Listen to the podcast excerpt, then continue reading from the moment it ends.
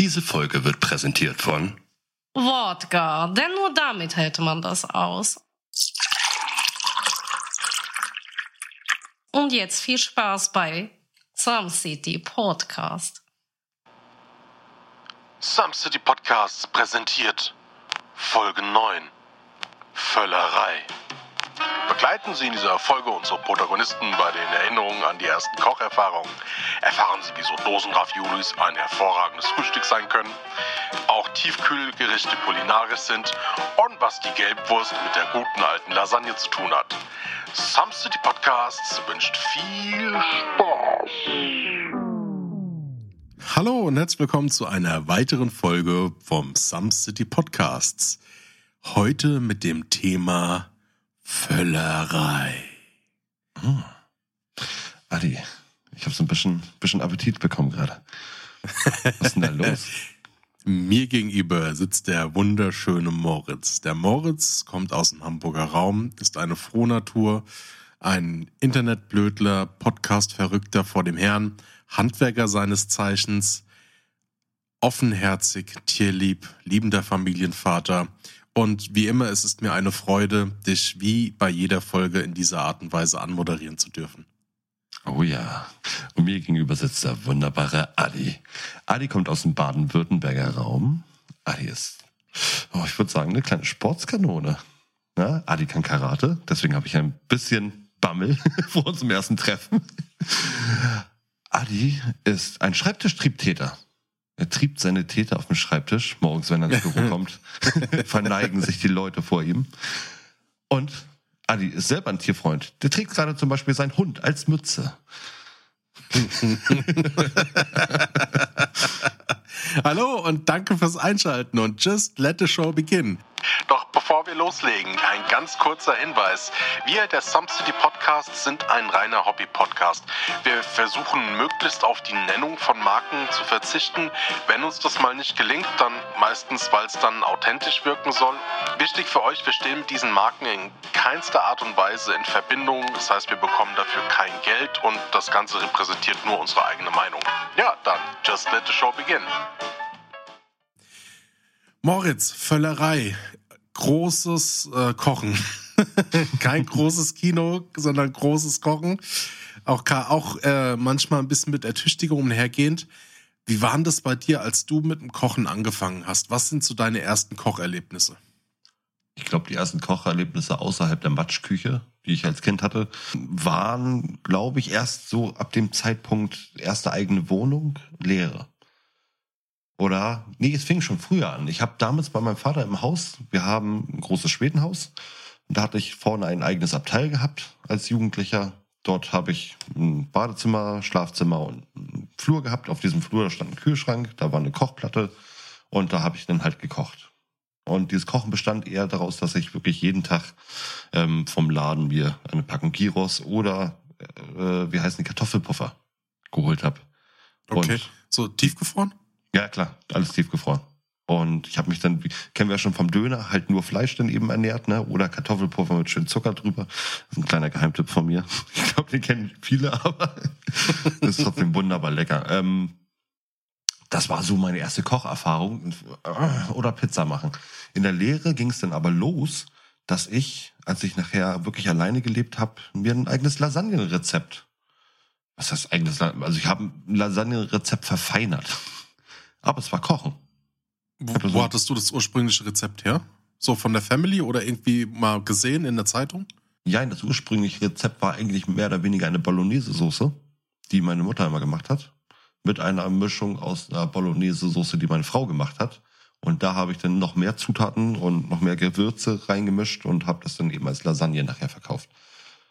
Das war wirklich lecker. Da habe ich dann eben ähm, Creme fraiche gearbeitet. Ich habe da was halt auch typisch ist. Ähm, hab dann aber mit Harissa-Gewürz und äh, mit Eiwa, ja, äh, Paprika-Gewürzpaste, habe ich sehr viel rumexperimentiert. Das war wirklich lecker. Hat dann auch dreimal gebrannt. Also rein, rein, raus und in den Augen des Kanalarbeiters. Oje. Oje, ah, ja. je, je, je. Ja, aber scharfes Essen, äh, das ist bei uns auch gang und gäbe. Ne? Scharf. Also das, das gehört voll und ganz dazu. Zwar Ja. nicht immer, aber verschiedene Arten von Schärfe. Na, da kann ich später eine fantastische Geschichte erzählen, warum ich zum Beispiel so dieses chemische Scharf, also wie diese Wishes Viper Soßen oder sowas, die Ja. äh, warum ich die überhaupt nicht mehr vertrage. Jetzt ist meine Frage ganz kurz. Ich habe letztens gerade das mit meiner Frau drüber diskutiert. Was finden Leute an Schärfe so gut? Also ich mag selber Schärfe. Ich mache mir morgens über meine Spiegeleier mache mir scharfe Soße rüber. Aber wo der Geschmack ist es ja nicht. Es ist ja eher das, das äh, Geschmackserlebnis durch die Schärfe, oder? Boah, wie ist denn das? Ich glaube, das hat was mit, äh, auch so ein bisschen was mit Rezeptoren zu tun, die im Hirn angesprochen werden, aber auch so ein bisschen auf die Schmerzen drauf abgesehen. So genau kann ich es dir gar nicht sagen. Also was mir persönlich an der Schärfe immer gut gefällt, ist die, die Kombination zum Beispiel, wo, oder die verschiedenen Arten der Schärfe. Es gibt die Chili-Schärfe, es gibt die Pfefferschärfe. Wie gesagt, es gibt diese chemische Schärfe. Mm, Und es gibt Knoblauchschärfe, es gibt Zwiebelschärfe, Rettichschärfe. Und du kannst mit diesen verschiedenen Schärfearten oder Geschmäckern halt ganz tolle Kombinationen machen. Weißt du, wo das herkommt oder warum das so ist? Nee, ich weiß nicht, woher das ist. Das ist eben die Frage gewesen, weil du hast ja entweder die Wahl, du hast dein Essen vor dir liegen, du kannst es entweder schärfen oder du lässt es so. Es ändert ja nichts groß am Geschmack. Also bei Knoblauch klar. Bei Knoblauch ändert es den Geschmack. Aber wenn du jetzt zum Beispiel diese chemischen, äh, was ja chemischen Soßen, aber Tabasco oder sowas reinmischt, merkst du es nicht groß, den Unterschied. Also du hast jetzt nicht, wenn du eine Soße, eine Suppe vor dir hast und Tabasco reinpackst, den großen geschmacklichen Unterschied, außer die Schärfe. So, aber warum mögen viele Menschen das einfach wirklich schärfer? Das ist halt die Frage. Also weißt du nicht, wo das herkommt oder warum? Ich, nee, ich habe keinerlei Ahnung, wirklich. Also ich mag's, ich mag's gerne. Ja, Ja, also mögen, mögen tu es auch. Äh, das, der Stoff da heißt der Capsaicin, ne? Was, Genau. was das so scharf macht. Hm, Was ich zumindestens weiß, äh, also so kann, es ist zumindestens kulturell wohl ziemlich stark verankert, ne? Man weiß das ja aus äh, Mexiko zum Beispiel, äh, dass da sehr, sehr scharf gegessen wird. Man weiß das tatsächlich auch äh, aus Amerika, speziell aus äh, Texas, die Gegend. Und äh, primär scharfes Essen findet man eigentlich in ja, in den wärmeren Ländern, ne? Weil die Schärfe zumindest gut für den Kreislauf ist, ne? Und das ist auch so ein Grund, warum ich zum Beispiel im Sommer unglaublich gerne scharf esse, weil es halt entsprechend den Kreislauf ein bisschen fördert. Ne? Also, Aber da in diesen Ländern werden ja auch die Kinder schon dran gewöhnt. Zum Beispiel an diese Schärfe. Ja, die kriegen ja auch sehr früh schon scharfes Essen. Oder würziges Essen eben. ich hatte in meiner ersten Wohnung, äh, in dieser umgebauten Garage, Mhm. fünf Fuß, äh, Fußminuten ein Kiosk. Das wurde von Indern betrieben, von der indischen Familie. Das waren super nette Leute und das Coole war, das war schon so eine Art Spedi, ne? Also diese, kann sagen, etwas größeren Einkaufskiosks, die bis 23 Uhr offen hatten. Jetzt nicht so, wie man das vielleicht in Berlin kennt, sondern dort bis 23 Uhr. Und das war damals mit 18, 19 voll der Knaller. Und die hat, ich bin da halt reingekommen, hab da öfters dann mal irgendwie so ein Cola oder so geholt. Und die hatte dann so eine große Plastiktüte und da waren kleine Chilischoten drin. So, und da habe ich natürlich gefragt, ob ich auch mal so eine darf. Und die hat die gegessen wie Chips. Also so kannst du dir vorstellen, oder wie, wie man auch so ein Stück Gurke isst oder, oder so eine Tomate. Ja, und beißt da rein und sagt so, ja, hier kannst du ein paar haben. Und ich nehme einen in den Mund und, und so. ich dachte mir so, wie kann man das essen? Das, das, das hat, ey, es hat achtmal gebrannt. Ja, es ist übel. Also wirklich. Das ist. Aber es, es bringt trotzdem Spaß irgendwie. Ne? Also ich finde, ich finde, gerade wenn ich scharfes Essen morgens esse, das mache ich jeden Sonntag. Da brate ich mir Eier und dann werde ich, mache ich mir eine scharfe Soße rüber. Ist totale Freude auf einmal innerlich. Ne? Gut. Es gibt natürlich auch so, gerade wie du sagtest, schon diese Kindheitserinnerung, wo man dann wirklich mit Milch nachspülen musste. Aber ah, lecker. Ich mag's. Ich, ja gut, dann, erzähle ich die Geschichte jetzt trotzdem. Äh, ich wollte es spät, egal.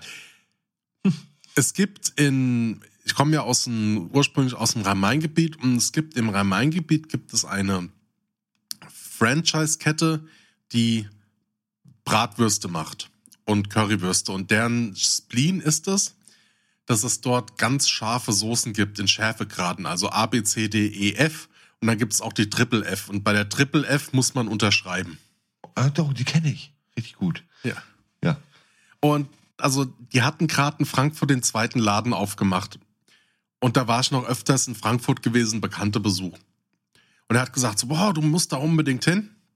Oder wir müssen da unbedingt hin. Und du musst unbedingt äh, diese Soßen probieren und diese, diese Wurst, vor allen Dingen das Brot legendär. Also die haben sich extra von einem Bäcker in Frankfurt eigenes Brot machen lassen. Und schon allein nur das Brot ist der Hammer. Da gehen auch ganz viele Vegetarier hin und essen einfach nur das Brot mit Currysoße.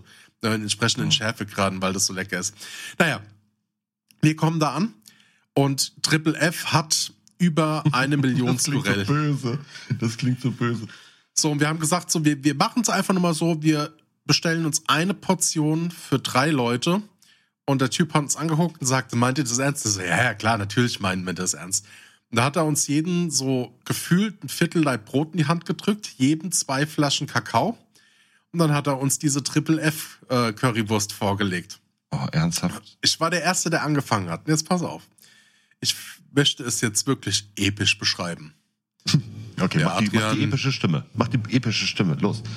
Adrian nimmt die kleine Pommesgabel, versenkt diese in einem See von Currysoße und angelt sich dabei ein Stück einer wunder, wunderschönen Grins-Currywurst. Oh, war die lecker, Adi? Ich nahm anschließend dieses Stück in meinem Mund und fühlte ein volle Gefühl wohlkommender Wärme und eines göttlichen Geschmackes. Kaute und schluckte und ich bemerkte, dass es gut war. Das Ganze wurde per Handy festgehalten. So und ich habe mir gesagt, ich habe die, ich habe die, äh, halt hab ein Stück gegessen und habe gedacht, so ja, ist ja gar nicht so schlimm. Und dann gibt's in diesem Video sieht man nach zehn Sekunden, wie meine Gesichtsfarbe von kerngesund in in weiß wechselt. Und dann hat wirklich zehn Sekunden später die Wirkung angefangen.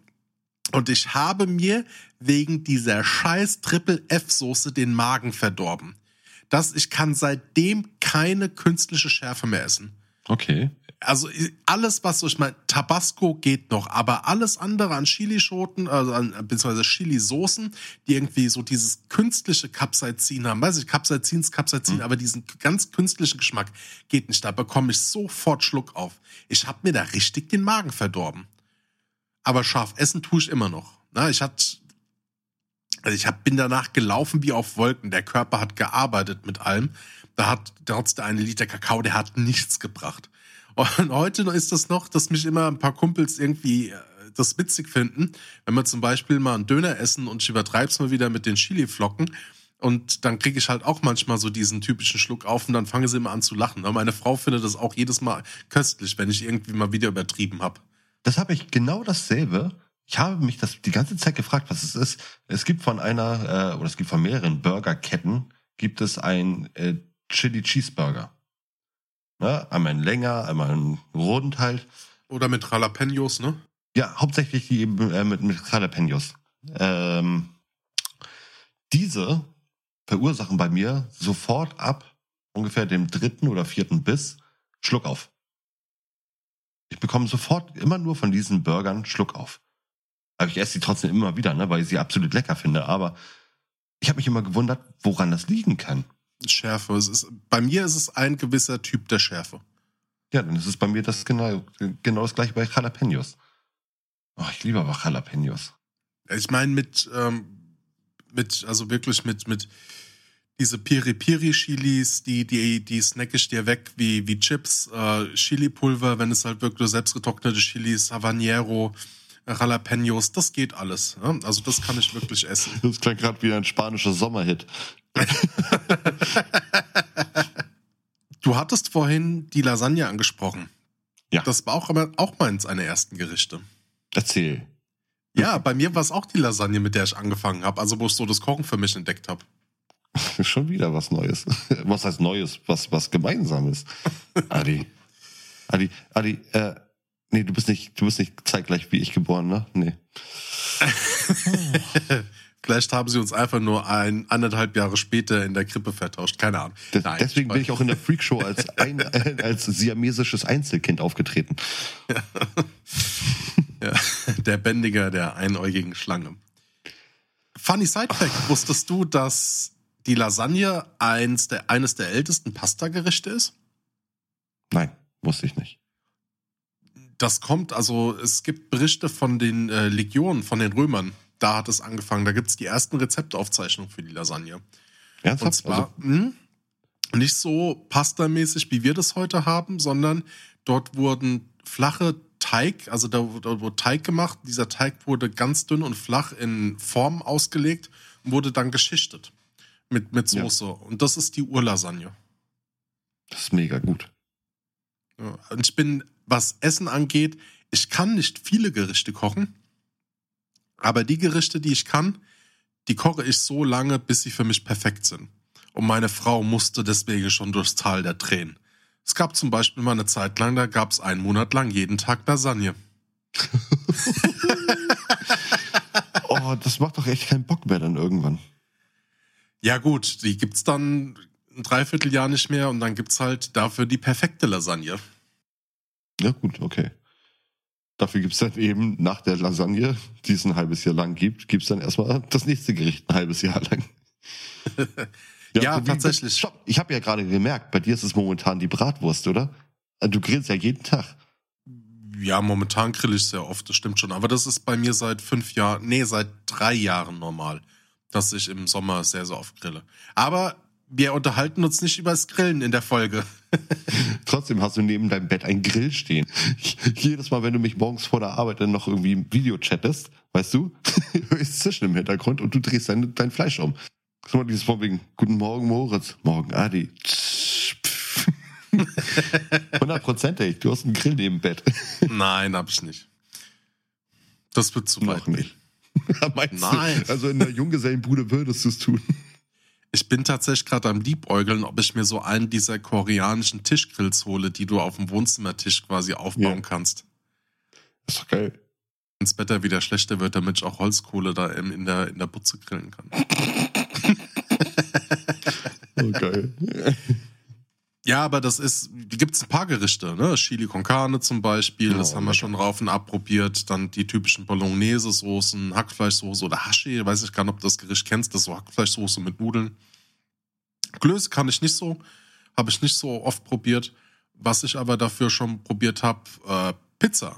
Also Oh. ich habe dann irgendwann angefangen, Pizzateig selbst zu machen, habe festgestellt, dass ja, Mhm. ich mir bestellen manchmal eine Pizza, aber der Pizzateig, das dauert 15 Minuten, nee, nicht mal 10 Minuten, bis der gemacht ist, dann lässt eine halbe Stunde stehen und dann kannst du ihn schon Dauert mir schon zu verarbeiten. lange.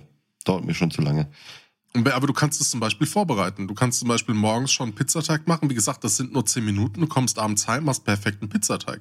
Das ist einer der größten Unterschiede zwischen uns beiden. Du bist auch einer, der mariniert noch zwei Tage bevor er grillen will sein Fleisch. Kommt drauf an, was für ein Fleisch. Es ist mir Und was für eine Marinade? Sofort drauf. Ganz ehrlich, ich, ich mache spontan Marinade. Wenn es schon auf dem Grill ist, dann gucke ich nochmal, ob ich irgendwo ein paar Soßen im Kühlschrank habe, die ich rüberkippe. Oh, hier Fläche Bier drüber, damit es schön zischt. Ja, das größte Gerücht aller Zeiten. Aber heute ist keine Grillfolge. Heute, heute, heute werden wir nicht übers Grillen sprechen. Aber ein bisschen vielleicht. Also bei dir war es die Lasagne. Und was kam dann? Dann kam, wie gesagt, fertig, sehr viele Fertiggerichte. Also Pizza, fertig Lasagne, fertig Cannellonis. Was ich dann aber wirklich gekocht habe, ähm, ja, zählt man als Kochen. Also Brathähnchen. Brathähnchen richtig schön äh, würzen, bla bla bla, dann Kartoffeln dazu. Oder Also Bratkartoffeln kann ich sagen. nackisches Hähnchen und dann selbst Ja, genau. mariniert und dann so cool. Dann Bratkartoffeln kann ich sehr, sehr gut. Also ich habe früher von wirklich matschigen Kartoffeln, bin ich jetzt auf knusprige Kartoffeln gekommen. Also das habe ich mir dann angeeignet. Was meine Frau mir beigebracht hat, ähm, ist sehr, sehr einfach. Das sind zum Beispiel einfach Spaghetti oder Nudeln vom Vortag. Die brätst du in der Pfanne ganz normal äh, unter Currypulver ein und äh, machst, machst drei, vier Eier dazu. Also wirklich kippst du die Eier Mhm. rein, vermischst es alles zusammen und es ist halt Currynudeln, dann Gewürzketchup rüber. Entschuldigung, das klingt alles so, das Junggesellenessen, ne? Aber Nein, es überhaupt ist so nicht. lecker. Es ist so lecker. Und die, die Kinder essen das, wir essen das, das ist wunderbar. Das ist, hört sich fast schon so an wie die Entstehungsgeschichte der Spaghetti Carbonara. Ja, ja. Mit Ei rein und dann bumm, klappt's auf einmal. Ja, weil viele meinen, so Spaghetti Carbonara ist äh, original italienisch, also prinzipiell ja, aber die, das ist eins der etwas ganz, also der etwas sehr, sehr jungen Gerichte, Pasta-Gerichte aus Italien. Okay. Kommt von Und den? Amerikanern. Echt? Aus, ja, deshalb aus dem Zweiten Weltkrieg. Das waren amerikanische Soldaten, die entsprechend genauso wie du das gerade erzählst, mit Resten und geguckt haben, was halt da ist. Und die haben dann quasi Nudeln genommen, Eier mit dazu, ähm, dann den, den Schinken. Ne? Mhm. Und so ist die Carbonara entstanden. Das war damals was eigentlich ein, ein von den Amerikanern in Italien, ne, die dort dann irgendwie äh, zur Rast waren oder wie auch immer man das nennen mag. Das ist krass. Ich, ich liebe das ja einfach so, von wegen, dass, ich meine, es muss ja irgendwo immer diesen Punkt gegeben haben, dass irgendjemand gesagt hat, da ist eine Kuh. Die hat Zitzen da unten. Da saugen ihre Kälber dran. Ich wollte das auch mal probieren. Und hat sich damit untergehangen und hat das dann getrunken. Ne? Also jetzt heute trinken wir eine Kuhmilch. Genauso wie jemand sagte von wegen, oh, da ist ein Huhn. Das kackt ein Ei aus. Hau ich's mal rauf auf die Pfanne. Weißt du? Das ist, es entsteht ja alles dann irgendwo dadurch, dass Menschen experimentierfreudig sind und, und alles probieren. Aber Eier sind auch, die kann ich auch in ganz, ganz verschiedenen Ausführungen. Ja. Spiegelei, Rührei, Sunny Side Up, dann äh, blanchierte Eier, dann das schöne Omelett, also wo du es dann wirklich Eiweiß aufschlägst und, und, und, und, und. Also da gibt's die zig verschiedensten Variationen. Wie Aber das kann das? auch nicht Wie- jeder. Wie machst du das Omelett? Genau, mit Eiweiß aufschlagen? Ja, aber ich trenne das Eigelb nicht. Also das Omelett mache ich, ich ganz normal, nimmst zwei, drei Eier, klopfst Ja. die in eine kleine Schüssel, ich würze die dann und ich liebe Gewürze, also beziehungsweise Kräuter, besser gesagt, frische Kräuter. Ja. Auf was ich halt Lust habe, mal vielleicht Dill, Dill ist sehr, sehr intensiv oder mal ein bisschen Majoran, Rosmarin, Basilikum, alles, was halt so ein bisschen da ist. Das ächsel ich dann klein, feuer's mit rein, bisschen Salz, Pfeffer, manchmal auch ein ganz kleines bisschen Paprikapulver. Ja, und dann kommt der Schneebesen zum Einsatz, also so ein elektrischer. Und dann wird das so lange aufgeschlagen, bis es halt leicht schäumig ist und dann kommt's in die Pfanne. Okay, Also wichtig ist, dass es dann leicht schäumig ist. das werde ich mir merken. Ich, bin- ich habe immer mein Leben lang Omelettes probiert. Ich habe nie das perfekte Omelette-Rezept gefunden. Und bei mir ist es, also ich mache gerne den Beziehungsweise, stopp, stopp, stopp, ich muss mich korrigieren, ich muss mich korrigieren. Man sollte doch, sorry, man muss das Eigelb von Eiweiß trennen. Du machst es aber dann genauso, wie ich gesagt habe. Du würzt das Ganze, schlägst das Ganze dann schaumig und legst dann das Eigelb drunter. Das heißt, du musst dann das Eigelb einrühren. Sofern, wenn der, wenn der Schaum schon, also wenn das Eiweiß schon schaumig geschlagen ist. Und dann nimmst du einfach das Okay. Eigelb und rührst das Ganze mal runter. Krass. Wie gesagt, also ich mache gerne mein, mein Omelett, wenn ich es dann mal hinkriege, einigermaßen das Teil zu wenden und umzuklappen, mache ich gerne mit, mit Lauchzwiebeln, mit Tomaten oder Paprika, dann eben noch mit rein. Und Käse streue ich auch sehr gerne Mhm. drüber. Also so geriebenen Käse oder dann mal Parmesano, je nachdem, was da ist. geht seit meinem Trip in Chicago nicht mehr. Ich kann kein Käse mehr mit Omelette essen. Da bin ich so geschädigt. Okay, du warst in Chicago und hast da eine Käseexplosion erlebt, oder wie? Pass auf, Tag Nummer eins in Chicago. Wir sind morgens um 10 Uhr angekommen, waren ein bisschen groggy, alles schön und gut. Und Tag Nummer eins ging dann halt erst am nächsten Tag richtig los, bla bla bla. So, wir waren am, äh, also am zweiten Tag sind wir morgens äh, mit einem guten Freund, den wir da besucht haben, der hat uns dann halt mitgenommen zu halt, ja, so, ist so ein Diner-Restaurant, etwas besseres Diner. So dieses typische, wie man es kennt aus den Filmen. Mit Kaffee Ja. wird ja immer nachgeschenkt und Genau, aber ein bisschen hochwertiger. Also jetzt nicht so dieses Trucker-Diner oder wie von zum Beispiel, gerade wenn man so Anfang Staffel 5 von ähm, Breaking Bad, ne, wo Walter White Ja. ins Diner kommt, in sowas waren wir auch. Das war tats tatsächlich auch ziemlich cool, aber ein bisschen gehobener. Ja, und er hat gesagt, er bestellt für uns. Und dann hat er für mich ein Omelett bestellt. Und Okay. das war ein Omelett, das bestand, äh, was ich so im Nachgang erfahren habe, aus zehn Eiern. Ein Omelett aus zehn Eiern. aus zehn Eiern. So, und dann wird folgendes gemacht. Und das wird einseitig angebraten, so dass die Oberseite nur noch so ganz leicht wabbelig ist. Aber Ja. so, dass du es drehen kannst. Dann schmeißen die da Würstchen drauf, Käse Oh. drauf, dann Oh. Käse drauf, dann Schinken drauf, dann Käse drauf, dann Käse drauf, dann Käse drauf. Dann klappen die das zusammen, machen nochmal Käse drauf, dass dann quasi so ein, so ein Football entsteht. Und du kriegst dann, ohne Scheiß, stell dir wirklich die Größe vom Football vor und kriegst einen halben Football äh, vor, dir- vor dir hingelegt. Und es ist einfach so widerlich, es ist so einfach, es ist einfach so extrem. Und, und ah, dieses Käse, das ist, ah, das ist wie wenn du in so zehn Patty-Fleischbuletten auf einmal reinbeißt, weißt du, und hast dann Oh nur. Gott. Oh, Ich meine, wenn die Amerikaner was können, ist es andere Leute fett machen. Na, das ist ja gruselig. Wo wir jetzt vorhin aber auch darüber geredet haben, dass zum Beispiel so Essenssachen erfunden wurden, ne, von den Amerikanern, jetzt im Krieg zum Beispiel, das mit der Carbonara der Soße, hatten wir in Deutschland eine heftige Geschichte mit dem Essen. Das bedeutet, ab dem 20. Jahrhundert, kann ich jetzt mal erzählen, hatten wir wirklich sehr viele Dekaden gehabt, so mit, wir hatten wenig Essen als Volk, wir hatten viel Essen als Volk und es ist immer mehr geworden. Heißt, wir hatten zum Beispiel zwischen 1900 und 1913 wurden so die ersten Konservendosen eingeführt, also in Kaufhäusern. Die sind in zwei, nee, das war doch, die Konservendosen sind, sind eingeführt worden. Heißt, kennst du noch so aus den Western oder so, ist diese Thunfischdosen mit diesem Rollverschluss? ja, ja. Genau, die sind in der Zeit erst ein, das hätte ich nicht gedacht. Die sind wirklich erst so um 1900 eingeführt worden. Das ist also Mm, Ja, mit der Industrialisierung, ne? ganz genau, ganz genau. Und da hatten die Leute dann auch immer mehr Zucker eben zu sich genommen, weil es eben unbegrenzt lager, lagerbar ist. Äh, und das haben sie aus Steckrüben dann zum Beispiel auch gewonnen. Das war sozusagen die Zeit, wo die, wo die Leute immer mehr Fleisch auch zu sich genommen haben. Heißt, wir haben in der Zeit zwischen 1850 und 1913 haben wir anfangs ein Fleischgewicht sozusagen pro Kopf pro Jahr von 6,6 Kilo gehabt. Heißt, das haben sie wirklich im Jahr nur 6,6 Kilo Fleisch gegessen. Ist dann bis 1913 auf 25,5 Kilo pro Jahr gesprungen. So, was eigentlich noch nicht viel ist, wenn man es mal so bedenkt. Was aber für die Leute einfach heftig war. Die Städte konnten dadurch, dass die Eisenbahn eingeführt wurde, Industrialisierung und sowas, konnten sie immer mehr Angebote sozusagen aus dem, aus dem Umland bringen, aus dem, aus dem Ausland eben auch exportieren, hatten viel größere Angebote an Fisch, Gemüse, Getreide, bis zum Krieg, also bis zum Ersten Weltkrieg. Da sind die Leute wirklich auch durch die englische, äh, wie heißt das, die englische, Besatzung? die britische, was? Besatzung? Nee, britische Seeblockade.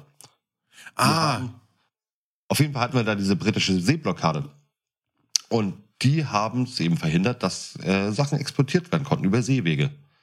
Dass die Leute dann immer mehr sozusagen auf, auf heimische Güter zugreifen mussten. Heißt, es war sehr kartoffellastig, das Essen. Kartoffel- und Kohllastig. Kartoffeln sind billig gewesen in der Herstellung. Deswegen haben die Schweinebauern die ganzen Kartoffeln an die Schweine verfüttert, damit die Schweine immer fetter werden, um immer mehr Fleisch zu verkaufen. Heißt, so ist dann auch immer wirklich immer mehr Fleisch zu den Männern gekommen, oder zu den Menschen gekommen. Die hatten aber auch damals wegen dem Krieg zum Beispiel war der Pfeffer knapp. Und dann haben die Chemi- Chemiker haben aus sind mit dem synthetischen Stoff Piperin, ähm, das ist sozusagen ein Teil der, ein chemischer Teil der Schärfe, haben sie so einen Pfefferersatz gemacht. Ist zwischenzeitlich dann wieder verboten worden später, ist dann wieder eingeführt worden, wieder verboten worden. Also da haben sie sehr viel rumexperimentiert, nur um ihre Wür- Gewürze zum Beispiel auch zu erhalten, behalten oder so im Krieg. Statt Butter hatten sie gefärbten Quark. Äh, es war alles aus Kohl, eben, was sie damals hatten. Alles, was man selber anbauen konnte. Ne? Das war der berühmte Kohlrübenwinter, wo sie wirklich ein ganzes Jahr fast nur sich von Kohl ernährt haben und neue Kohlrezepte erfunden haben. weißt du, dass ich das gar nicht mal so schlecht finde? So, so diese Grundgedanken, ja, ich kenne das noch von Oma und Opa. Ja, gerade Ja. wenn du es mit Fleisch, mit dem Fleischkonsum gesagt hast. Mir stößt es schon so ein bisschen auf. Ich finde es übertrieben. Na, ich esse selbst sehr viel Fleisch. Ich bin jemand, ich gebe es offen und ehrlich zu, ich bin bestimmt bei 20 Kilo im Jahr. So Rind und Lamm. Jetzt Schweinefleisch nicht mit eingesetzt, eingezählt und, und Hühnchen. Okay. Das ist sehr, sehr viel. Aber dafür kaufe ich regional. So, und es kann. Warum? Also, du hast Ernährungscoaches, du hast Diäten, du hast hier die Gewichtswächter, die dir irgendwie helfen und, und, und, und, und. War, und ich sag einfach mal, den Leuten ist doch viel mehr geholfen, wenn die sich so ein bisschen als an alte Essgewohnheiten ein bisschen orientieren. Für was, Gott, Gottes Willen, brauche ich denn im tiefsten Winter Erdbeeren im Supermarkt? Für was brauche ich das ganze Jahr über Spargeln im Supermarkt? Warum muss ich im Winter eine Wassermelone essen können? Das ist doch ein totaler Blödsinn. Warum kann man nicht regional essen, das, was zurzeit da ist, mit Wintergemüse? Guck mal, es gab früher das berühmte Freitag gibt's Fisch. Ja. Hat zwar einen christlichen Ursprung, das Ganze, aber es hat sich aus der Tradition mit eingezählt. Jeder weiß, Fisch ist gut. Und ja, wie oft essen wir Fisch im Jahr? Also Ich sowieso gar nicht. so, so gut wie gar nicht. Ne? Lass es vielleicht bei mir drei, vier Lachsbrötchen sein oder so. Oder halt auch mal ein paar Fischstäbchen. So, wie oft essen wir Fleisch? Sechs bis sieben Tage die Woche. Täglich. ganz, das ganz kann weniger viele. werden. Aber So, wie war's- solche Geschichten hier wie mit Erdbeeren oder was du eben gerade gesagt hast, von wegen, dass wir auch Bananen kriegen, dass wir blablabla, das ist der Luxus. Ne, das ist ein gewisser Luxus, den haben wir uns erwirtschaftet, den haben wir uns erarbeitet durch eben Industrialisierung, durch Netzverbindung, durch Exporte und sowas alles. Es besteht Das ist mir ganz klar. Aber es ist, wir haben doch genau jetzt das Problem, dass es nicht mehr zeitgemäß ist oder ein Umdenken stattfinden muss, was einfach nicht passiert. Und deshalb sage ich, ich bleib bei meinem Beispiel. Warum nicht an alte Essgewohnheiten orientieren? Freitag gab's Fisch und sonntags gab's Fleisch, der berühmte Sonntagsbraten. So, das hat alles einen Grund, wieso, weshalb, warum. Und dann hat man, ja, es war sehr kartoffellastig, aber du hast zum Beispiel auch die Kohlrouladen gekriegt, ne? Und da wurde halt vom Fleisch noch alles verarbeitet. Das heißt, du hast auch unter der Woche Fleisch gehabt. Ja, da wurde zum Beispiel das Fleisch eingekocht, dann gab's das Suppenfleisch, dann wurde aus den Knochen wurde die Brühe gemacht, es wurde zum Würzen genutzt. So, und dann gab's die Kohlrouladen, dann gab's Eintöpfe, aber effektiv wurde nur einmal in der Woche richtig groß Fleisch gegessen und einmal in der Woche Fisch. Und ansonsten wurde saisonal mit Kohl, Rüben und was es nicht sonst noch irgendwie gab, wurde dann halt das, was die Landwirtschaft hergegeben hat, trotzdem gut gegessen. Und ich finde, da sollte man wieder so ein Stück weit zurückkehren. Ja, ein Stück weit. Ein Stück weit ist in Ordnung, aber eben so aus seiner Erzählung hörte sich das schon wieder an, so von wegen, okay, ich möchte wirklich so amisch-mäßig selber anbauen und nur noch so leben. Ne? Ich dachte gerade so, Adi, Alter, was willst du denn jetzt von mir? Trinkst dein blaues Getränk da, was komplett, komplett aus künstlichem Zeug besteht. Ja, ich finde, du hast recht. Ne? Ganz ehrlich, ich merke bei mir jeden Tag, dass ich jeden Tag Fleisch esse. Sei es morgens dann beim ja, beim nächsten Laden, wo ich dann mir mein belegtes Brötchen hole, esse ich Fleisch, das wahrscheinlich industriell, in, in, industriell künstlich hergestellt wurde, irgendwie so. Ich komme nach Hause, esse Fleisch, abends esse ich am besten noch mal ein bisschen Fleisch. Am nächsten Tag geht es wieder weiter. Gerade Wochenende denke ich mir, oh, Wochenende, hast du dir Fleisch verdient. Eben gerade habe ich gegrillt. Ich habe so viel Fleisch gegessen, dass ich jetzt kaum gerade sitzen kann. Das ist also das ist wirklich schon, schon krank. Ich esse meine Döner nur mit Fleisch. Und ein paar Zwiebeln. Ich auch. Aber ja, Und ich mit ein paar Zwiebeln mehr. das, ja gut. Ähm, das meiste ist wirklich Schweinefleisch, was, was wir da verdrücken. Also gerade diese, diese äh, Luxusfleischgeschichten wie Rind eben oder Kobe, ne? Also ich esse ja grundsätzlich nur Kobe gefüttert mit, mit Hummer. Ähm, das der Hummer, Kobe, Kobe, Hummer. Mein Clan kann natürlich, es ist gesünder für den Menschen, es ist absolut gesünder. Gerade ich muss auf meinen Cholesterinwert achten. Ich bin zwar auf dem Bau unterwegs, aber wenn ich mich weiter so ernähre, dann kippe ich irgendwann um. Ich verfette. Ja. Also wenn ich nicht wirklich regelmäßig mich be bewege dadurch oder so. Und es ist, es geht auch auf die Kondition. Ja gut, du kannst ja, jetzt kommen wir so ein bisschen zu, zu dieser Kontroverse, du kannst ruhig weiter Fleisch essen. Aber dann solltest du die Kohlenhydrate weglassen, dann solltest du halt eine komplett eiweißhaltige Ernährung machen. Wenn dein Körper das kann, der Stoffwechsel, gibt's ja diese berühmte Keto-Diät, die darauf basiert, dass du eigentlich keine Kohlenhydrate oder so gut wie keine Kohlenhydrate mehr zu dir nimmst, dafür nur Eiweiß und Fett. Kannst du machen, wenn der Körper das kann. Ich kann es zum Beispiel nicht. Mein Stoffwechsel schafft das nicht. Ich bin ein Mensch, ich kann keine Diät halten. Ich kann keine Diät halten, weil ich auf nichts verzichten mag. Das ist ein gewisser Egoismus in mir drin, deswegen habe ich auch eben mit einem Auge so ein bisschen gerade zur Seite geschielt, als du meintest, von wegen, warum brauchen wir denn exportierte Erdbeeren? Weil es geil ist. Es tut mir leid. Ja, aber warum, warum, warum findest du es geil? Reflektier's mal ein bisschen. Ich finde es, ganz ehrlich, wenn ich auf der einen Seite drüber nachdenke, es ist großer Schwachsinn. Du brauchst Flugzeuge, du brauchst Schiffe, das geht alles dann über, ne? Es wird über andere Länder hergeschifft oder so, das ist eine Umweltverschmutzung. Auf der anderen Seite sagen zu können, wie du dir zum Beispiel zu Hause mit Amazon ne, sagen kannst von wegen, ich möchte das haben, es ist morgen früh da, bam, es klappt. Möchte ich auch in den Laden gehen und sagen von wegen, oh, ich habe heute so eine große Lust auf Erdbeeren. Und da stehen die. Hammer. Also geht's dir primär um Essensgelüste, dass du einfach das Wissen, dass du die, dass du das, was du jetzt haben willst, gleich und sofort befriedigen, befriedigt bekommen kannst. Ich, ich bin ein sehr ungeduldiger Mensch in solchen Geschichten. Total. Ne? Heißt, ich kann jetzt nicht sagen, von wegen, okay, diese Saison, Spargelsaison ist jetzt äh, von wegen erst nächsten April wieder, bla bla bla. Da warte ich jetzt erstmal ein halbes Jahr. Das geht nicht. Also wenn ich irgendwas haben möchte, dann will ich es auch am besten gleich haben. Es ist jetzt einfach nur krass gesagt. Ne? Also das klingt jetzt auch sehr unsympathisch von mir. Nein, Aber- das ist überhaupt nicht unsympathisch. Das so ticken wir doch alle. Das ist doch, wir haben doch heutzutage in der, dieser schnelllebigen Welt kaum noch Zeit und Geduld für irgendwas. Und deswegen bin ich auch so ein jeden Tag Fleischesser, weil ich einfach diesen Egoismus in mir drin habe, zu sagen von wegen, ich möchte Essen genießen. Es geht mir beim Essen nicht darum, von wegen nur, dass ich ernährt werde, ne, dass, ich, dass mein Körper eine gewisse Energie hat, äh, weil ich Essen liebe. Es ist eins der schönsten Dinge auf der Welt. Dementsprechend möchte ich so viel wie möglich auch mitnehmen. Na, ich bin eigentlich, ich, man kann so sagen, ich bin eigentlich relativ ein Essensnazi. Also es gibt gewisse Dinge, die verweigere ich seit Kindheit an. Es gibt schon immer wieder Ärger so und, und Diskussionspunkte mit, mit der Frau dann eben, weil die sehr viel eben kochen möchte. Meine Frau kocht sehr vielseitig, ich esse aber nicht alles. Dementsprechend bin ich dann manchmal wie so ein kleines mäckriges Kind, das daneben sitzt und sagt von mir, das esse ich nicht. Ja, Kinder sitzen daneben, esse ich nicht. Und haben wir alle. Vorbildfunktion. Ja, total. Es ist gar total kacke, ne? Weil eigentlich normalerweise sollten wir es wirklich genießen, dass wir, dass wir alles essen können. Ich bin gegen keine Lebensmittel allergisch oder so, aber ich kann, ich könnte alles essen. Ich verweigere mich trotzdem dann natürlich mit gewissen Dingen.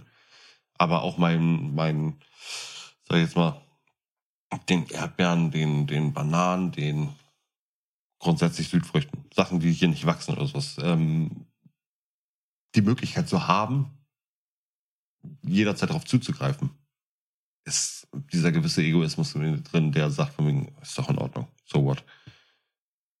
Da denke ich dann auch nicht weiter. Ne? Klar Weil es impulsiv ist. Ja, im Nachgang, aber im Nachgang kommt dann das schlechte Gewissen. Nein, nein. Oder der, der Gedanke drüber. Ja, aber es finde doch, find, du findest doch bestimmt auch oder kannst mir doch bestimmt zustimmen, dass der, dass derzeit jetzt so ein Umdenken stattfindet in der Gesellschaft. Ja, das letzte Mal kam der Gedanke ungefähr, hm, lass mich mal überlegen, oh, ist schon so lange her, dass ich gar nicht mehr darüber nachdenken kann. Bis eben gerade, als du mich darauf angesprochen hast, habe ich gedacht, so die ganze Zeit zwischendurch, ja, dieser gewisse Egoismus, ich kann es haben, ist doch geil. So, jetzt wenn ich natürlich das wieder reflektiere, wenn du mir das sagst, dann verbringe, ja, wir haben natürlich Schiffverkehr, wir haben Flugzeugverkehr dadurch, wir haben äh, Treib- oder Gewächshäuser, die da in, in, in riesengroßen Massen da stehen und es ist ja heutzutage einfach auch vom Geschmack her nicht mehr das gleiche, als würdest du jetzt region, regional essen. Wenn es importiert ist.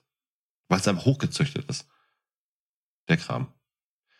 So, dementsprechend, ja, ja, du hast recht. Es ist ein schlechtes Gewissen, aber ich sehe trotzdem diesen gewissen Egoismus, dass ich jetzt noch Essen genießen will.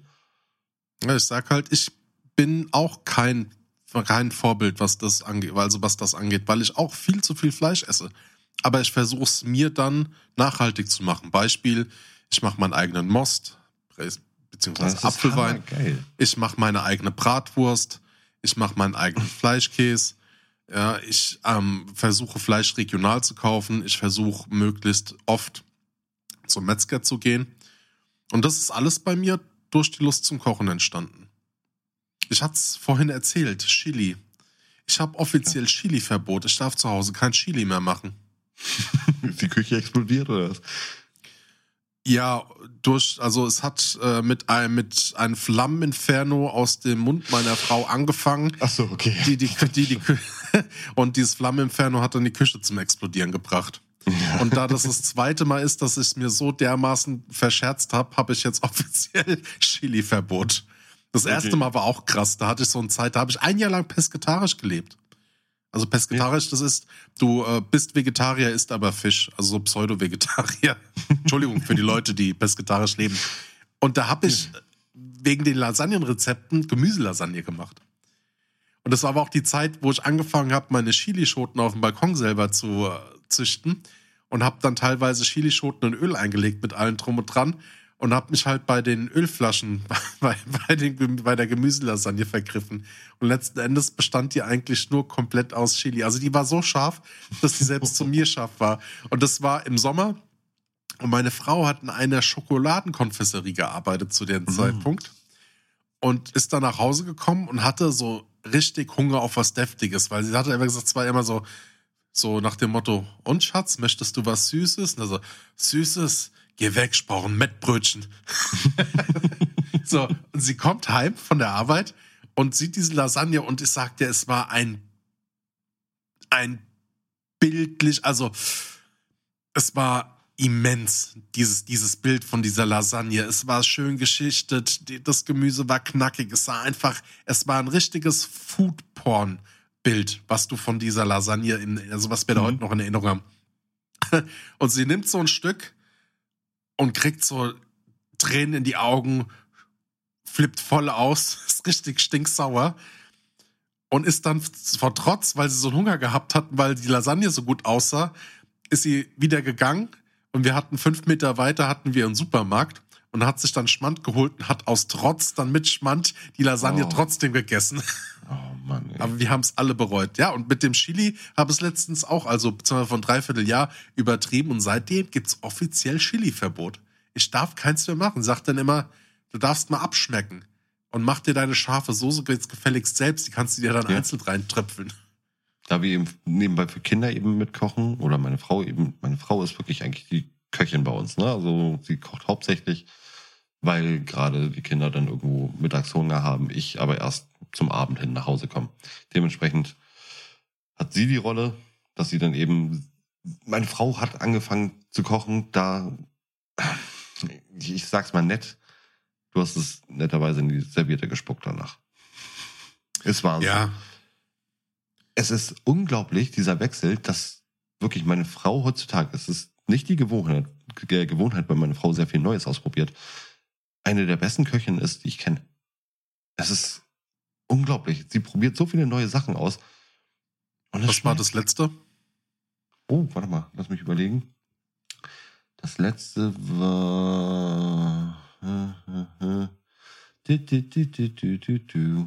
War irgendein Eintopf, glaube ich, den sie gemacht hatte.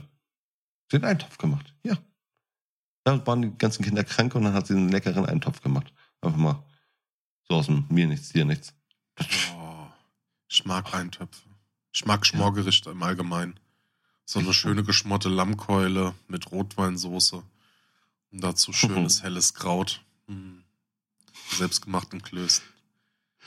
Adi, wieso trägst du auf einmal so ein Lätzchen? Was ist da los? Dein Hummerlätzchen? Wenn du jetzt nie nebenbei isst während der Aufnahme, ne? oh, ein halbes Fleisch, ein halbes Schwein fressen. Ich weiß nicht, ob es dich stört, aber ich habe eben gerade gegrillt. Ich habe noch ein bisschen was übrig. Kann ich mir ein paar Würstchen und ein bisschen Spare Ribs reinziehen, wenn wir aufnehmen? oh, das wäre übel. Ja. Damals, gerade in Kriegszeiten oder als es denn eben auf den Krieg zuging, hatten wir diese Inflation, wo die Leute wirklich mit Wäschekörben oder Schuhkarren dann eben ähm, Eier für 320 Milliarden Reichsmark kaufen mussten. Ne? Oder Kartoffeln haben 1923, im November 1923 hier zur großen Inflation, haben die 90 Milliarden pro Stück gekostet. Es ist krank. Im Juni davor, also das war im November, im Juni davor nur 800 Reichsmark. Also das ist ja ein Schnäppchen. Schnäppchen. Es ist ja gruselig, dass du für ein Laib Brot wirklich mit einer Schubkarre zum Bäcker musstest. Und das, das war ja nichts mehr wert. Kennst du diese Urban, nee, Urban Legend, Welche Urban wie Legend? die mit einer Schubkarre ihr Geld zu den Bäckern gefahren haben und haben dann bezahlt und kamen wieder und die Schubkarre war geklaut, weil die Schubkarre mehr wert war Ja. als das Geld? Ach. Ja, kann ich mir aber gut vorstellen. Ist ja wahrscheinlich so gewesen. Die haben aber eben, wie gesagt, auch viel Suppe und Eintöpfe, Reste verwertet. Eben 1933 haben sie einen Eintopfsonntag eingeführt. Zwischen Oktober und März, alle zwei Sonntage. Das hat die Regierung gemacht. Die Leute sollten sich gerade in dieser Zeit, so wo es langsam so auf Krieg zuging, was ich gleich nochmal erkläre, immer mehr an heimische Küche gewöhnen sollten. Das war auch schon so geplant. Deswegen haben sie auch wirklich solche Sonntage eingeführt. Heftig. Die goldenen 20er, die wir hatten, hört man ja immer mal wieder. So zwischen 1920 und 1929 war ja wirklich eine Zeit, die auf einmal komplett dem anderen, dem Krieg, dem Ersten Weltkrieg, zwischen Ersten Weltkrieg und Zweiten Weltkrieg stand und komplett anders war. Also komplett andersrum, ne? Da haben sie Partys gefeiert, die hatten wirklich Luxusleben. Die haben sich mit Absinth abgeschossen, mit Champagner, haben Kaviar gegessen, die haben wirklich sich ausgelebt bis zum Krieg. Bis es dann wirklich hieß, die Nazis sind an der Macht, es geht in den Krieg. Und da kam dann zum Beispiel, kennst du den Begriff Muckefuck? Ja, den trinke ich ab und an mal. aber ich weiß nicht, ob der genauso hergestellt wurde wie früher, weil damals wurde er aus verschiedenen Getreidesorten oder Eicheln. Nee, der, Genau. der ist auch heute noch ausgetragen. Also weiß nicht, ob das jetzt genau das Rezept von damals war, aber ich So habe sogar noch, Kaffee oder? genau, ich habe auch noch ein Packen Ja, Muckefuck ja, daheim. Eingetragene Marke. Ja. Aber das haben wir als Kinder dann eben auch bei Oma immer getrunken. Den guten Caro Kaffee, Muckefuck. eingetragene Marke. Ja, das ist ekelhaft eigentlich, wenn man heute. Aber schmeckt sowas? Ja, also es gibt manchmal, ich habe, ich bin manchmal ein bisschen komisch. Es gibt so ähm, Phasen in, in einem Jahr, da mag ich zum Beispiel kein Koffein, da setze ich mich auf Koffeinentzug. Aber ich mag Ja. diesen bitteren Geschmack, der so an Kaffee erinnert. Da ist Muckefuck super. Das ist geil. Damals hatten sie ja eben, wie ich eben schon gesagt hatte, von mir gerade Kriegszeiten haben sie ja die Importe extra reduziert. Mhm. ähm, damit die sich an die heimischen Produkte gewöhnen konnten, lernen konnten, damit auszukommen, weil sie eben schon natürlich im Kopf hatten von mir, okay, das wird jetzt eine schwere Zeit, das wird länger dauern. Wir haben jetzt keine Möglichkeit, das Volk sonst anders irgendwo zufriedenzustellen. Ne? Heißt, du hast dann eben deine, deine ganzen Gärten gehabt in, an den Häusern dran, wo sie die Leute selber angebaut haben. Es war sehr viel mit Tausch sozusagen da unter den Leuten. Fisch ist aber zum Beispiel, Fisch konnte ja eben noch äh, sozusagen besorgt werden. Ne? Heißt, ähm, da hatte sich der Fischkonsum von 8,5 auf 12 Kilo pro Kopf. Zum Beispiel, hört sich jetzt nicht viel an, aber an so einem Fisch ist auch eigentlich gar nicht so viel dran. Ja, hat sich aber dann eben auch erhöht. Dann 45 bis 49, so nach dem Krieg, hatten die wirklich alles aus Resten. Kartoffelschalen, Rüben, Kohl, haben sie alles in Suppen gehauen und haben sich wirklich hauptsächlich auch viel von, von Suppen ernährt. Bis es dann wirklich erst so in den 50ern wieder losging, dass sie eine Fresswelle hatten. Ja, das war also jetzt gerade hier diese Aufbauzeit nach dem Krieg oder so, ist da, da war wirklich, es war immer noch so ein Magerpass. Ja, Na? du kennst doch die Stories, ne? Die Gelbwurst, die Gehirn hat, ne? Gibt's ja. Ja. manchmal. Das war Tatsache. Es wurde damals wirklich alles verarbeitet, was es gab. Und so schlimm sich das anhört, der falsche Hase, den gab's wirklich. Also man hat in der Nachkriegszeit Garfields verschmaust. Hm. Haben wahrscheinlich Lasagne alt. draus gemacht. Ja, und dann hatten wir dann eben so zwischen den 50 und 59, also Anfang 60ern, hatten sie durch Importe, dann eben sind sie viel auf Bananen und Orangen zurückgekommen. Als Südfrüchte haben sie dann sehr viel verspeist, die Menschen. Hatten eine richtige Fresswelle vom Fleisch von 19 Kilo pro Kopf, den sie dann wieder hatten, sind sie auf 30 Kilo hochgegangen. Alter. Ja, ist heftig. Also die 50er, die waren wirklich eine, eine Fressorgie. Ja, und da hat man ja schon angefangen, dass man nicht mehr alles verarbeitet hat, ne, weil die Leute es dann angefangen haben, eklig zu finden. Jetzt überleg dir mal, dass aus einem Rind nur etwa 70, äh, beziehungsweise zwischen 70 und 75 Kilo Fleisch auf den Markt kommen, ne, wenn du jetzt ein Rind schlachtest. Und da Ja. ballert der. Das ist Wahnsinn. Also, die haben da ein halbes Rind weggehauen, gefühlt, ne? Ähm, ich habe eine Frage an dich. Hau mal Quizmusik rein. Also, Willkommen zur Quiz-Sendung. es ist nur eine Quizfrage. Und zwar, es gab in Deutschland eine erste Fernsehsendung. Und zwar eine Kochsendung. Also das war jetzt nicht die erste Fernsehse- Fernsehsendung, sondern die erste Kochsendung in Deutschland wurde in einem Jahr ausgestrahlt. Und zwar welches Jahr, mein lieber Adi? War das A 1961? War es B 1949? Oder war es C 1953? Antworten Sie jetzt. C. Wie kommst du auf C? Aus dem Bauch raus. Weil Okay. 19, 1949 ist mir ein bisschen noch zu früh. Nachkriegszeit. 1961 war man irgendwie schon mitten in der Völlerei drin. Und ich glaube, das ging so erst mit Fernsehen und allem, wenn ich das recht in Entsinnung habe, erst so in 1950 rum los. Also kann ich mir auch vorstellen, dass es da bestimmt die erste Kochsendung gab. Ganz genau. Der Fernsehkoch Clemens Wilmroth. Sagt mir ja gar nichts. Ja Hab doch, kennst du den nicht? Den kenne ich nicht. Clemens Nee, Wilmroth. läuft alle zwei Wochen donnerstags auf dem ZDF Ja, immer ist noch. Immer noch, genau. Ist der, der auch Bares Ferraris macht? Liebelein. Du siehst ja heute wieder total fantastisch aus. Nee, Zum Beispiel Bierkonsum. Krass. Bierkonsum 50er Jahre. Was meinst du? Wie sich das gesteigert hat? Wir hatten, sage ich jetzt mal, vom Bier pro Kopf 35,6 Liter. Pro Kopf pro Jahr ist in den 50er Jahren gestiegen auf 101,6 Liter. Respekt. Also ich glaube, da mussten sie ein bisschen was verarbeiten. Heute haben wir wirklich nur 105 Liter. Also es sind wirklich nur 4 Liter mehr geworden pro Jahr. Ja, aber das ist ja ein Durchschnittswert. Na, es ist schon, aber es ist, eine Hausnummer. Ja, gut, es gibt welche, die schaffen 600 Liter pro Jahr. Es gibt welche, die schaffen null. Ähm, so pe- pegelt sich das halt ein. Was gab's denn noch?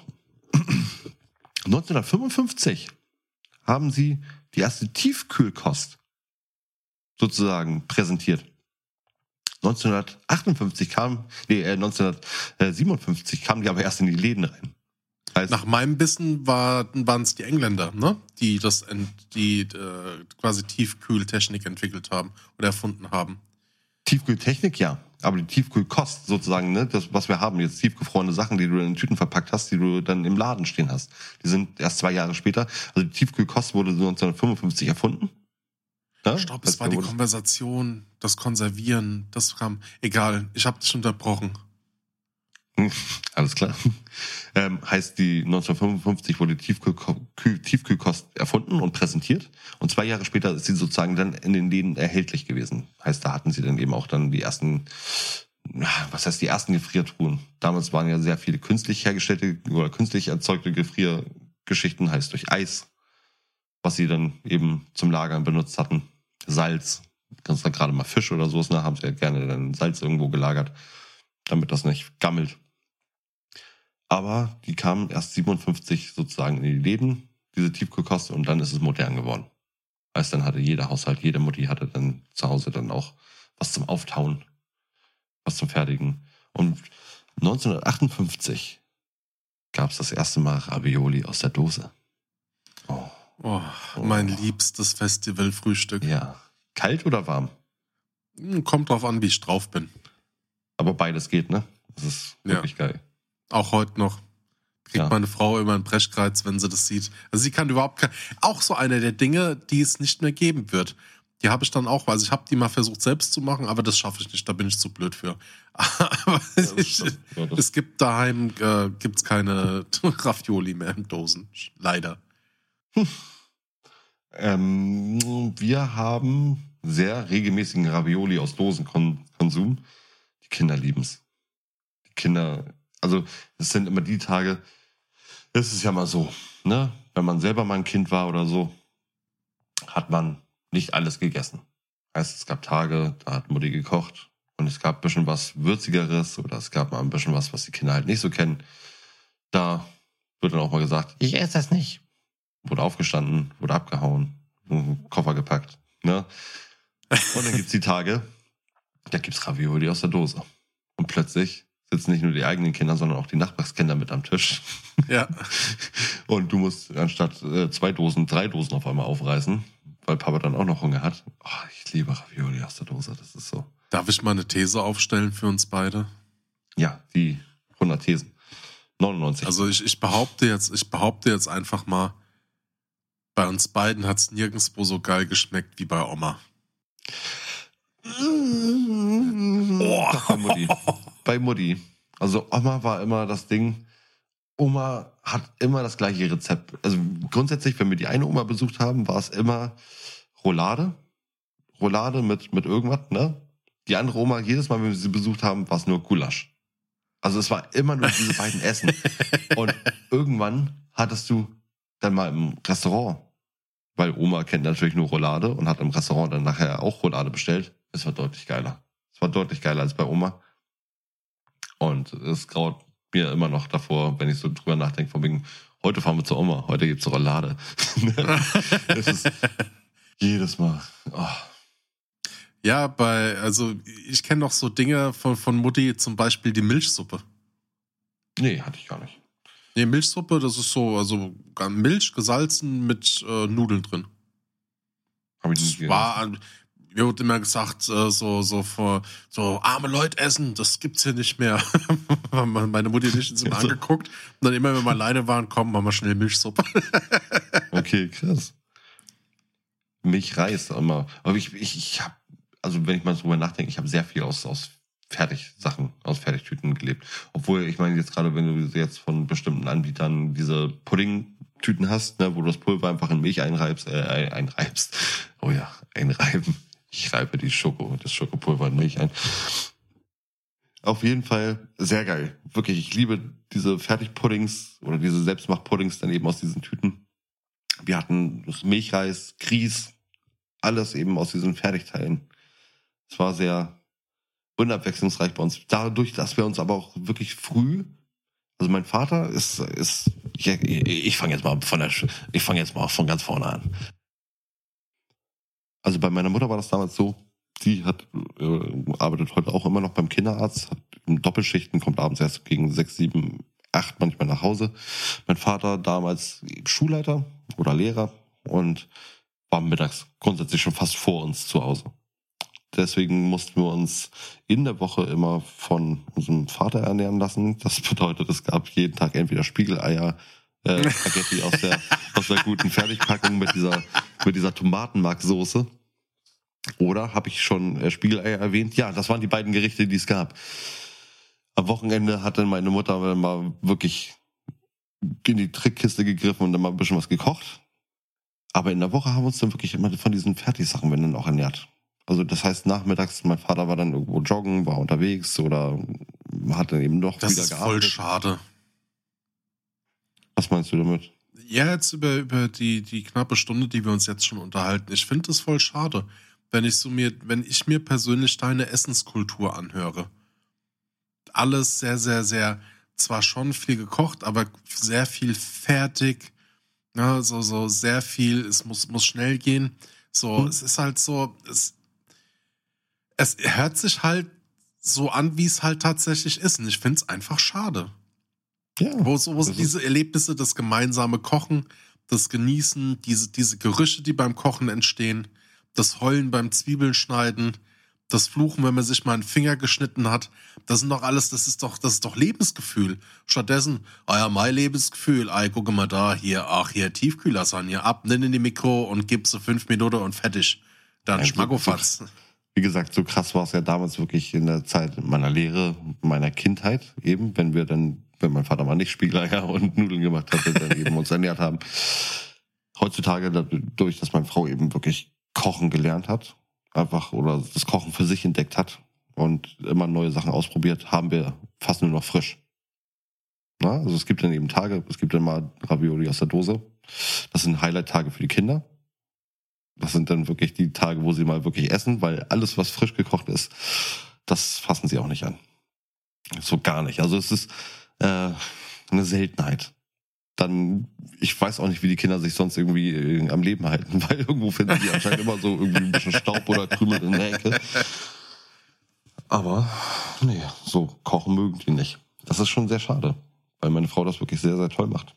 Und ich eigentlich jeden Tag durch frische Lebensmittel eben dann eben ernährt werde. Sagen wir es mal so.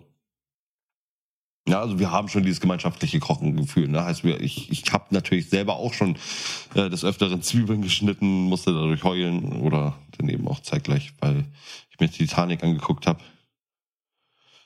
Titanic. So, Moritz, zum Ende der Folge. Ich dachte, wir wollten immer so auf zweieinhalb Stunden kommen.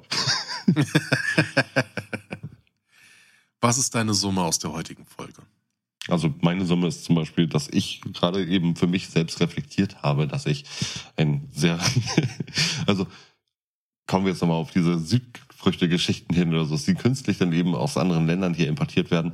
Ja, ich achte nicht auf die Umwelt, wenn es mir ums Essen geht. Ich bin sehr egoistisch. Ich bin seit Kindheitstagen eigentlich es auch gewohnt, Fertignahrung zu mir zu nehmen. Ich lebe sehr ungesund. Ich ernähre mich jeden Tag von Energy Drinks. Ja, das nehme ich mal so mit. Aber wir haben beide die Lasagne erfunden. das ist mir aufgefallen. Adi, was ist deine Summe? Meine? Ja, möchte ich gerne wissen. Ich bin im, ich habe es ja vorhin gerade gesagt, ich bin, das ist für mich gefühlt der allererste ganz große Unterschied zwischen uns beiden. Dieses Thema Esskultur. Das stimmt. Also so eigene wirklich- Esskultur, eigenes Essleben, was man hat. Aber finde ich nicht schlimm. Ne? So, so, unter jedem Dach ein eigenes Hach. Oder dafür sind wir ja Individuen. Es ist traurig. Ich habe, wie gesagt, erzählt, dass ich ein Essensnazi bin, dass ich bis heute seit Kindheitstagen irgendwelche Essensgeschichten verweigere. Also ich hätte die Möglichkeit, jeden Tag frisch alles auszuprobieren. So warst du jemand, der als Kind, wenn er beim Metzger war und ein Stück Wurst hingestellt, hingelegt bekommen hast, gesagt hast, ess ich nicht. Da ist kein Gesicht drauf. Nein, ich habe immer die Wurst akzeptiert. Ich habe immer die Wurst akzeptiert. Und ich bin, wir haben einen Metzger oder die Metzger bei uns hier im Norden sind wirklich aber auch so, wenn du als Erwachsener da stehst und sagst, "Ach, die Würstchen sehen aber lecker aus. Ja, komm, Kleiner, sagt sie dann. Und dann kommt noch mal eine Wurst in die Hand. Und du läufst da wie so ein kleiner Junge mit einer Bockwurst in der Hand, läufst du da durch den Laden. Ist schön. Ach, Herrlich. Adi, deswegen solltest du einfach mal nach Hamburg kommen. Der Adi Und der Moritz sagen, sagen. Njam, njam, njam, njam, njam. Tschüss. Ü. Tschö. Tschüss.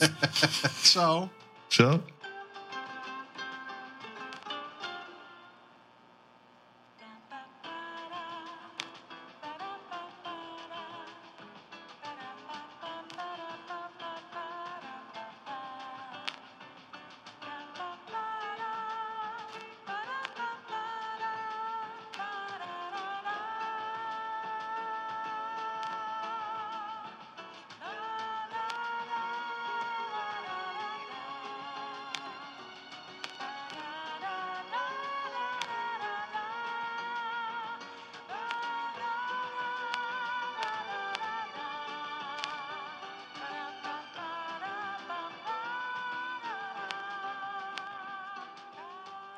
Mal wieder schmecke soll.